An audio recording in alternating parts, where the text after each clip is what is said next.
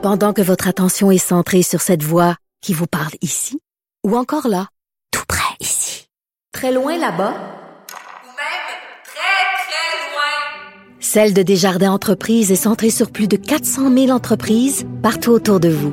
Depuis plus de 120 ans, nos équipes dédiées accompagnent les entrepreneurs d'ici à chaque étape pour qu'ils puissent rester centrés sur ce qui compte, la croissance de leur entreprise.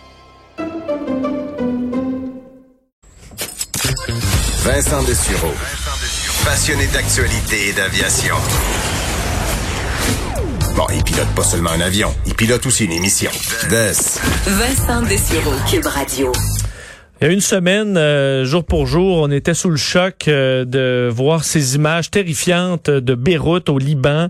Euh, évidemment, une explosion catastrophique. Le bilan, on sait qu'il a augmenté d'ailleurs dans les dernières heures. C'est plus de 170 victimes, des milliers, on sait, de, blessés dans cette dans ce drame que doivent traverser encore les, les Libanais, les Beyrouthins particulièrement. Que c'est un pays qui souffre déjà beaucoup de crise économique, gouvernement corrompu, cette explosion euh, qui euh, bon qui est venue en, en ajouter, en rendant presque insurmontable, on, le souhaite pas, euh, mais de les, les, les, drames que vivent les, les, gens là-bas. On va se, se déplacer justement au Liban pour parler avec quelqu'un qui l'a vécu de près et qui peut nous parler un peu de la situation en date d'aujourd'hui. Les directeurs des projets pour l'ONG Fairtrade Lebanon, Christian Kamel, qui est en ligne. Monsieur Kamel, bonjour. Euh, bonjour, euh, comment vas-tu? Ça va bien? Euh, comment allez-vous une semaine après cette explosion que vous avez vécue de, très près?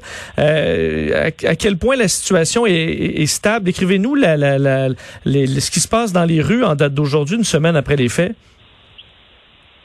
Bon, écoutez, moi, j'ai eu, j'ai peut-être la malchance de, vivre justement cette explosion de prix. ça s'est passé pas très loin de notre maison.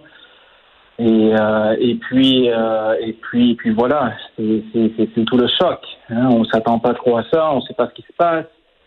Il y a une détonation, une deuxième, un énorme souffle. Euh, bon, comme beaucoup ici, on a, on a eu beaucoup de chance. Euh, ma femme, mon fils et moi, on, l'a échappé d'elle, comme on dit. si on voit la maison, on se demande comment bon, personne n'a été blessé et tout a explosé là-dedans. Euh, c'est joué peut-être un mètre à gauche, à droite, une seconde de plus ou de moins, et puis ça n'aurait pas été la même chose. Il y a des histoires comme, comme celle-ci, il y en a, il y en a, il y en a plein, il y en a plein ici. Euh, quand on dit 6000 blessés, quelque chose d'immense. C'est des années de guerre qui sont sorties en 15 secondes. Quoi. Donc, euh, la, la, la, puissance était, immense. Ça, s'est ressenti à des kilomètres et des kilomètres de, de, de du point où a eu lieu l'explosion. Il faut comprendre que c'est là la région la plus densément peuplée du pays. Alors, ça a affecté des, des, des centaines de milliers de Texans. Il y a, il y a 300 000 Texans aujourd'hui qui sont sans abri. Quoi. Monsieur Kamel, euh, dans les, évidemment, dans les heures qui ont suivi, on le voyait, c'était le choc, la stupéfaction pour les, euh, les, les Béroutins. Euh, à, partir de quand on, vous avez pu voir là, que là, on, on, enlevait les débris, on commençait à essayer de, de, de, de, nettoyer une quantité, il faut dire, incroyable de morceaux de structures qui ont volé dans tous les sens. Uh-huh. comment se passe ce, grand nettoyage à l'intérieur de Beyrouth? Hum, hum, hum. Euh, il y a le, choc. Le, choc est toujours là. Les, gens sont encore un peu hébétés. On n'est pas tout à fait là.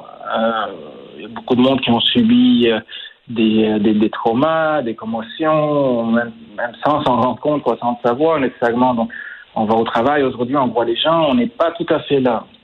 et les gens sont hyper sensibles. C'est les nerfs, les, les nerfs à de peau. Il y a beaucoup de fake news aussi qui circulent sur d'autres explosions, d'autres dangers. Donc là, la population a peur, on reçoit des appels quitter la maison, ça va, ça va exploser ici. Donc il y, a beaucoup d'anxiété. Euh, ceci dit, il y a un effort colossal dans les rues. Il y a des milliers, des milliers de jeunes surtout. Euh, L'État est complètement absent, mais des milliers de jeunes qui sont en train de nettoyer les rues. Si on voit l'effort, le travail qui a été fait, est incroyable. Euh, maintenant aujourd'hui, j'étais avec un ami qui architecte qui me disait il faut préserver ces vieilles portes, ces vieilles fenêtres, les abat-jours, parce que c'est des trucs qu'on retrouve plus, c'est des vieux de 100 ans et plus. Donc, il commence à avoir une conscience. On va fouiller dans les décombres, on va fouiller pour essayer de mettre de côté, euh, sauver un peu de patrimoine. c'est aussi un coin historique qui a été qui a été détruit. On parle de, de, de maisons qui, qui remontent à 300 400 ans, des des trucs euh, irremplaçables. Quoi. Je voyais, Euh, monsieur, monsieur dirais Kamel, pour, poursuivre quelques Mhm. personnes qui, euh, qui, quelques Béroutins qui, qui diffusent en direct euh, leur passage dans des rues euh, pour voir un peu la situation. Et euh, je remarquais beaucoup de gens avec des, fois que c'est un simple balai, euh, ils mettent un dossard et ils font du, Mhm. du ménage. Donc, ce que vous dites, c'est que c'est vraiment les citoyens et entre autres des, des jeunes qui font ce travail-là, mais que l'État, euh, vous, vous ne les voyez pas, là. Vous voyez pas de, de, de, de système organisé pour pouvoir euh, nettoyer. Il Euh, faut comprendre que l'État aujourd'hui est dysfonctionnel, euh, pour ne pas dire non fonctionnel. Donc, euh, il est absent. Il est absent de la rue. Donc, tous les services de santé, les services aux personnes vulnérables, aux handicapés, euh, tout est pris en charge par les citoyens. Il y a des mouvements impressionnants, incroyables. Quoi. Et, et- et tout est pris en charge. Jusqu'aux réparations de maisons. Il y a des équipes de 5-6 personnes qui font les chaque étage, un à la fois, qui déblayent. Il y a des vieux qui sont complètement désorientés, des personnes âgées qui sont dans leur maison. On les réconforte, on leur donne à manger, on nettoie leur maison. D'autres associations qui viennent et qui commencent à réparer. Il y a déjà des endroits qui sont réparés, quoi, et, ça se fait à coup de centaines par jour de, maisons. C'est impressionnant à voir. Mais l'État, aujourd'hui, euh, c'est une des raisons de, de, de cette explosion. C'est une négligence. quoi. On pourrait dire ce qu'on veut, mais au final, au minimum, c'est une négligence criminelle qui, qui s'est produite parce que l'État est failli. Après ça, on ne peut pas compter sur eux pour venir nous aider à, à nettoyer. Euh, Qu'est-ce qui se passe au niveau de la sécurité alimentaire? Vous avez besoin de manger. euh, on suppose que les supermarchés, euh, les chaînes d'approvisionnement, tout ça est brisé. On a vu vos silos euh, Mm. euh, à grains être, être détruits. Euh, co- comment vous vous organisez pour pouvoir, euh, pour que la population puisse être nourrie? Mm, C'est c'est un peu, un peu mon, mon champ d'intervention maintenant. On, dépend beaucoup des imports. Malheureusement, depuis quelques années, on a arrêté d'importer, on a arrêté de produire en fait, on importe beaucoup euh, pour des raisons économiques. La, livre était artificiellement élevée, la, monnaie locale, et donc ça coûtait moins cher d'importer que de produire. Ça a tué l'économie locale. Donc, euh, la plupart des grands importateurs, distributeurs de, de, manger, euh, ils sont en terre. Les, entrepôts euh, sont en terre, tout est explosé. Les gens eux-mêmes sont pas tout à fait là encore. On a un, un, danger. Euh, on fait beaucoup d'organisations de coordination sur le terrain avec des, les fermiers, les agriculteurs, les unités de production. On pense euh, déjà pour dans un mois, deux mois, qu'est-ce qu'on va faire?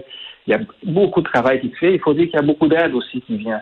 Euh, toutes les dons, les contributions que les gens au Québec ou ailleurs sont en train de faire, ça a un impact direct euh, ici. C'est de l'argent qui rentre directement dans les mains des, des, organisations de la société civile, ONG et autres, qui, elles, font du, de l'excellent travail sur le terrain. Donc, pour la sécurité alimentaire, c'est un travail de, de longue haleine. Il y a, il y a la FAO, la, le Fonds euh, alimentaire mondial qui est là, qui aide beaucoup, qui coordonne beaucoup. On réfléchit déjà avec les, agriculteurs, qu'est-ce qu'on va faire là? Le tout n'est pas perdu. Euh, il, y a, il y a beaucoup à faire. Euh, il faut se revirer rapidement. C'est un petit pays, c'est faisable. Ça prend beaucoup de coordination et ça prend des moyens. Pour refaire le, le, le centre-ville, évidemment, on peut penser, oui, on a venu des fenêtres éclatées, mais des structures, d'édifices importants qui sont qui semblent le briser.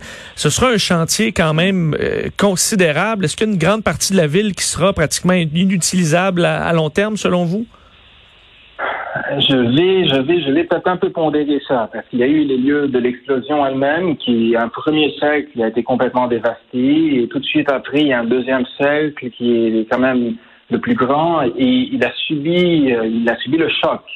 Mais il n'y a pas eu d'explosion. Donc, il y a peu de structures à l'extérieur de ce petit cercle qui ont été véritablement endommagées.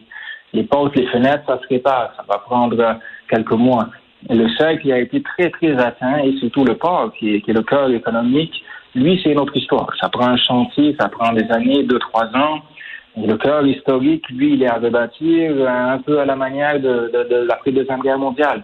J'ai vu des gens de, de, de, de Varsovie euh, envoyer des conseils et s'offrir à venir en aide dans la protection de l'héritage du patrimoine. C'est un travail euh, tout autre nature.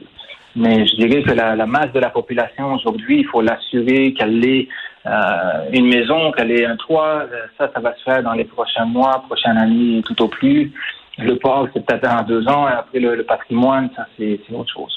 Vous avez parlé de votre euh, de votre fils, tantôt votre famille, euh, qui bon, vous, vous en êtes sorti par chance, mais il doit y avoir quand même euh, chez, chez beaucoup, je, je pense aux enfants, aux jeunes, un traumatisme de- qui est difficile à leur, à leur, à leur expliquer pour pour entre autres des, des enfants en bas âge. Est-ce que vous voyez ça, des, des parents un peu désemparés? Euh, beaucoup, malheureusement, pour l'avoir vécu moi étant enfant, j'aurais voulu que mon fils n'ait pas à traverser ça. Euh, nous, on a été sauvés par le iPad. Il faut dire que c'était son heure d'être sur la tablette et puis euh, il a été distrait beaucoup par ça et par chance, il était dans un coin de la maison. Donc, on essaye de ne pas le mettre devant la télé, de ne pas le mettre dans des discussions. On a changé, on a déménagé dans. On a eu de la chance aussi d'avoir euh, un petit chalet plus loin de toute l'action, donc on est un peu isolé. Mais les parents, oui, les enfants pleurent, sont effrayés, restent proches de leurs parents, les parents ne savent pas trop quoi faire. Maintenant, c'est un incident. Est-ce que est-ce qu'ils vont avoir besoin de support? Absolument. Mais ça s'organise également à travers les garderies, à travers les écoles. Il y a beaucoup d'aides de, psychologues, de suivi qui sont en train de commencer à, à, à prendre forme. Est-ce que parce que bon vous habitiez euh, au, au Québec, est-ce que est-ce que ça vous décourage euh, de, de ce que vous avez songé euh, dans les derniers jours à carrément quitter le, le pays, à être démoralisé d'y être? Hum.